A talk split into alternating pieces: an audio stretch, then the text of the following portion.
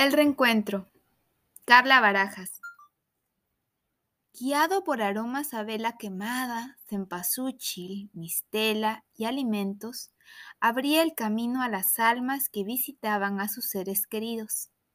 Cuando llegaba a su antigua casa, la abuela le daba empanadas de pollo, café con galletas y huesos sobrantes de comida, aunque eso fue lo que provocó su muerte temprana.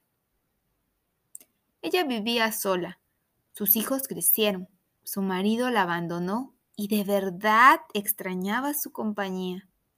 Ese 27 de octubre aspiró los olores del hogar, pero no comió porque su dueña lo esperaba con un cálido abrazo para finalmente cruzar juntos el gran río del inframundo.